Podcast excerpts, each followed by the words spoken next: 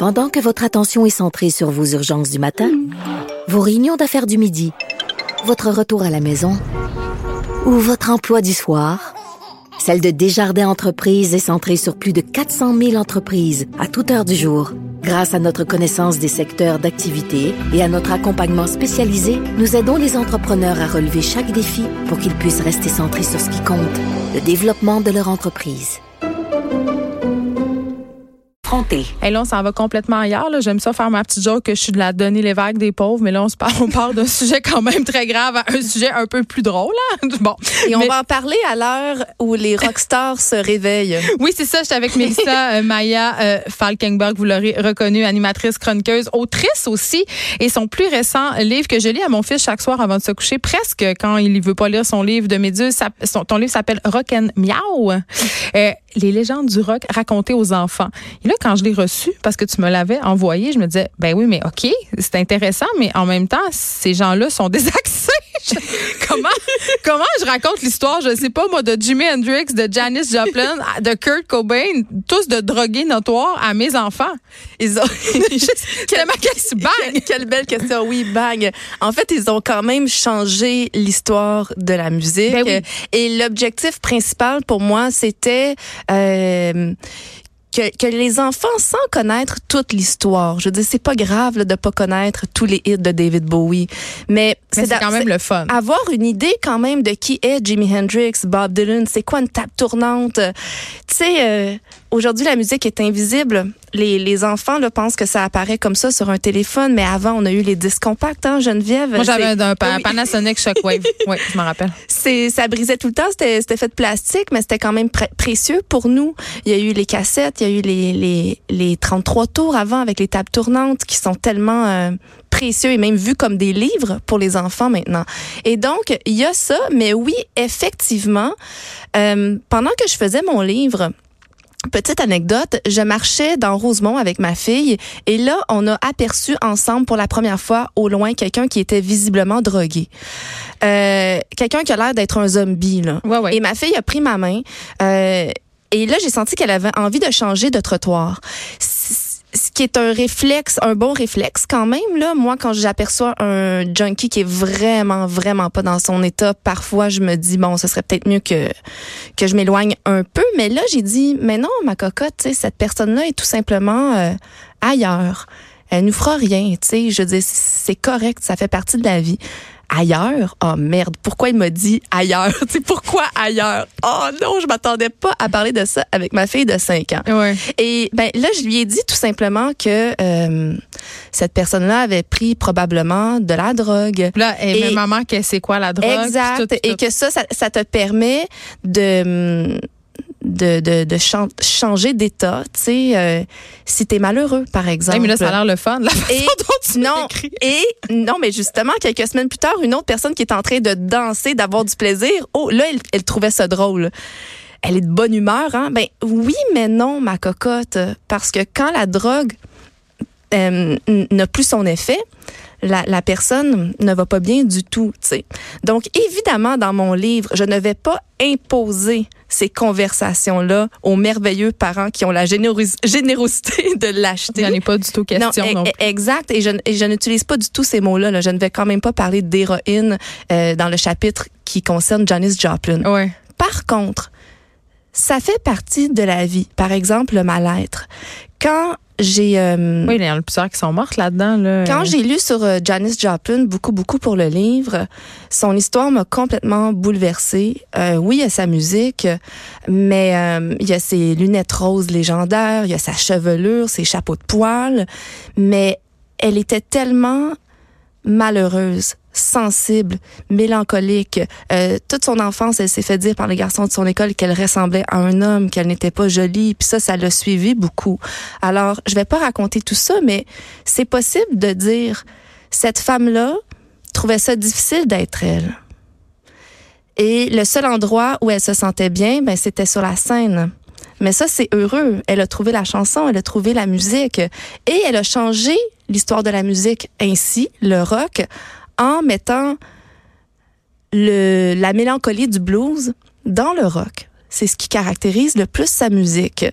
Et là, c'est aux parents, en voyant le chapitre triste, là, rempli de bleu, de décider la bouteille qui est à la mer. Est-ce que je parle juste du message euh, d'urgence qu'elle envoyait aux gens en chantant? Ou ben je le dis aussi que c'est peut-être une bouteille d'alcool. Tu sais, parce qu'on peut dire beaucoup de choses avec les images aussi. Et en même temps, ça donne une bonne occasion de. En tout cas, moi, c'est ce que j'ai fait. Euh, pas avec mon, mon fils Ernest, c'est trop petit, mais je l'ai regardé avec ma fille Sophie qui a 9 ans. Puis ça a été une super belle discussion sur la différence. Quand tu te sens pas comme les autres, tu pas adéquate, c'est un peu original. Je suis tellement contente que tu dises ça, Geneviève, parce que j'en ai pris conscience en le faisant. Tu sais, au début, quand j'ai lancé le livre, on, me disait pourquoi des chats? Oui, parce que tes personnages sont, sont des chatons. Les, les rockstars sont personnifiés par des dessins de chatons. Je, les ai toutes transformés en chats. Puis j'ai réalisé ceci, les rockstars, là, ce sont, ce sont tous pour vrai des chats de ruelles, de gouttières, qui sont, qui sont tellement indépendants qui, et, et qui ont marqué le monde parce qu'ils ont décidé de faire les choses à leur façon, en se foutant de ce que les autres pensent. Mm. Euh, David Bowie qui aimait les, les, les gars, les filles, c'était pas un chat. Oui, ça paraît d'androgyne, le, Ziggy mais Stardust. Oui, mais c'est ça. Puis c'était pas un chat qui miaulait beaucoup, mais il s'exprimait beaucoup avec les vêtements, ouais. son, son côté très, très excentrique, ses paroles aussi. Et euh, même chose pour Patti Smith.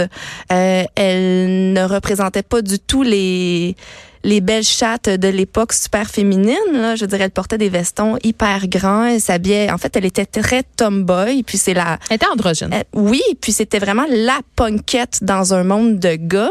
Mais c'est la préférée de ma petite fille. Tu sais, ah, Patty, c'est la. Ils ont tous leur préférée. Moi, c'est ça que j'aime. Celui d'Ernest, c'est qui ou celle? David Bowie. Ouais. je, pourquoi je suis pas surprise? ben, je pense que c'est parce que euh, les enfants, ce que j'aime dans ce livre-là, puis oui, bon, c'est un livre sur l'histoire du rock, on apprend, même nous comme adultes, je trouvais qu'on apprenait des choses. C'est comme un Musimax le fun, tu sais, une espèce de livre où, tu sais, c'est ludique, mais en même temps, euh, ça raconte. Mais je veux quand même dire que j'adorais les biographies à Musimax. Et c'était mon rêve d'être celle qui parle, tu sais, en tant que journaliste. Mais non, c'est clair. Puis genre, moi, ce que j'aimais aussi, c'était les top 100 tu sais, le, le top 100 des groupes telle affaire, puis là, c'était tout le temps guessé. Bon, mais c'est ça. Quand je lis le livre euh, avec Anna, je trouve que c'est le moment où les enfants sont pas pognés dans les mêmes billets que nous. Fait que quand on lit, euh, mettons, le truc de David Bowie, où justement on parle de ses vêtements, puis tout ça, tu sais, eux autres, ils font juste trouver ça beau. Ernest, quand il a lu ça, il dit ben moi, je vais prendre des cours de danse puis m'habiller avec des paillettes. Oh, là, j'ai acheté un chandail de Metallica avec des paillettes, mais c'est ça que ça fait, ce livre-là. Puis je trouve qu'à à ce niveau-là, c'est bon. Puis en plus, tu apprends plein d'affaires. Donc ça, c'est une chose très, très bonne. Ce livre euh, que je recommande chaudement à tous les parents passionnés de musique. Je pense qu'on est beaucoup quand même.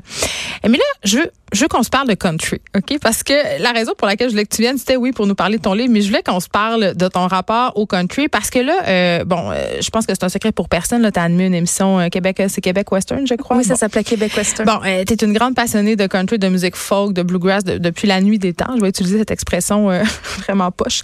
là, tu es allée à Nashville au mois de juin dernier, je crois, avec des amis. Et je veux juste que tu me parles parce que tu as un rapport assez particulier à cette ville-là, comme tous les passionnés de country. Je pense que tu as poigné de quoi là, quand tu es allée là-bas? En fait, c'était la troisième fois que j'y allais. Et ça a été ma foi la plus marquante parce que, bon, tout le monde le dit, tout le monde le sait, même quand on n'y est pas allé, c'est vraiment The Music City. C'est la mecque du country. C'est la mecque de la musique country. Et c'est fou, par exemple, sur la rue Broadway, puis c'est pas comme ça juste sur Broadway, mais sur Broadway, tu te promènes et à n'importe quelle heure du jour, de la nuit, tous les bars sont ouverts. Bars dans lesquels d'ailleurs il y a quand même un lien à faire avec Rocket Miaou. Les enfants, euh, les enfants peuvent peuvent entrer.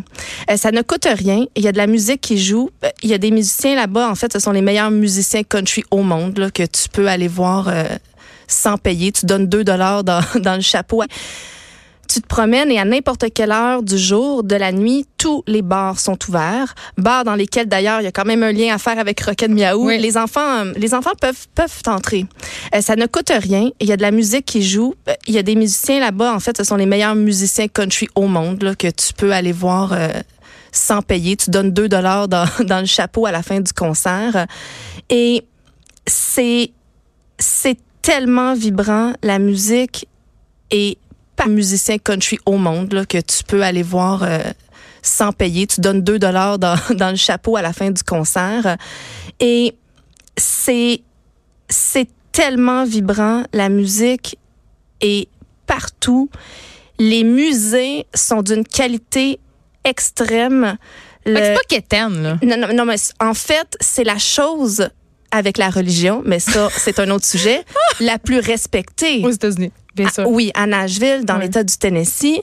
Et je pense qu'on a euh, quelque chose à, à tirer de ça. Tu sais, ici, on a la mémoire courte pour beaucoup de choses. Le Ranch à Willy, par exemple. Ou les il- Lamotte. euh, oui, exact.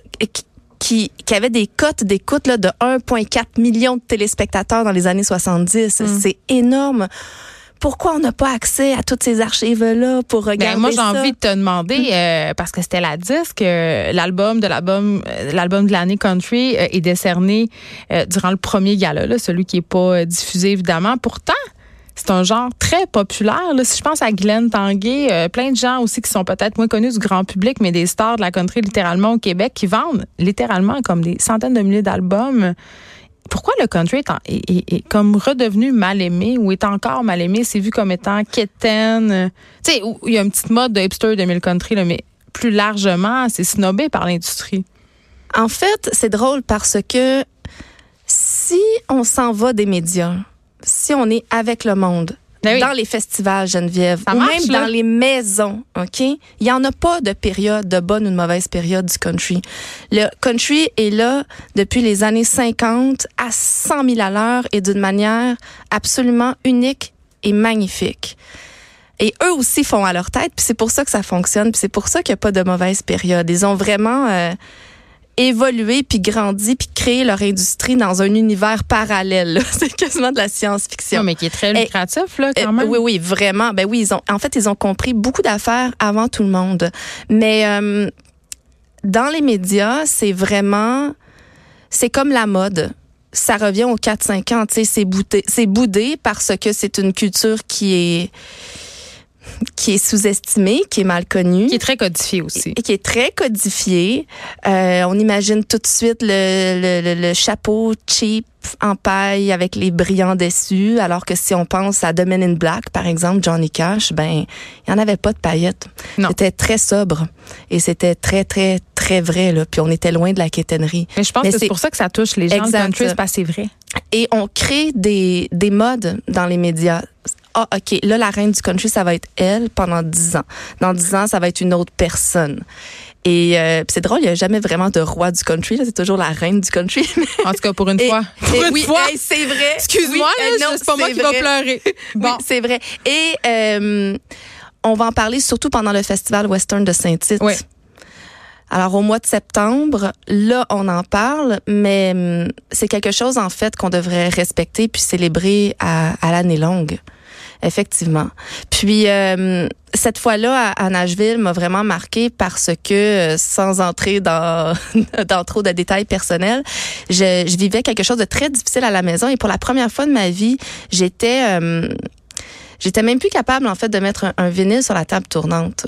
J'avais besoin de, de silence. Je pense que j'avais trop d'informations dans ma tête ou Ouais. trop d'émotions à gérer et euh, c'est tellement vibrant à Nashville. Quand je suis revenue à la maison, j'étais capable d'écouter de la musique à nouveau. Tu sais, ça m'a vraiment euh, réconciliée avec euh, ben, la, beauté des mélodies puis tout ce que la musique peut nous apporter.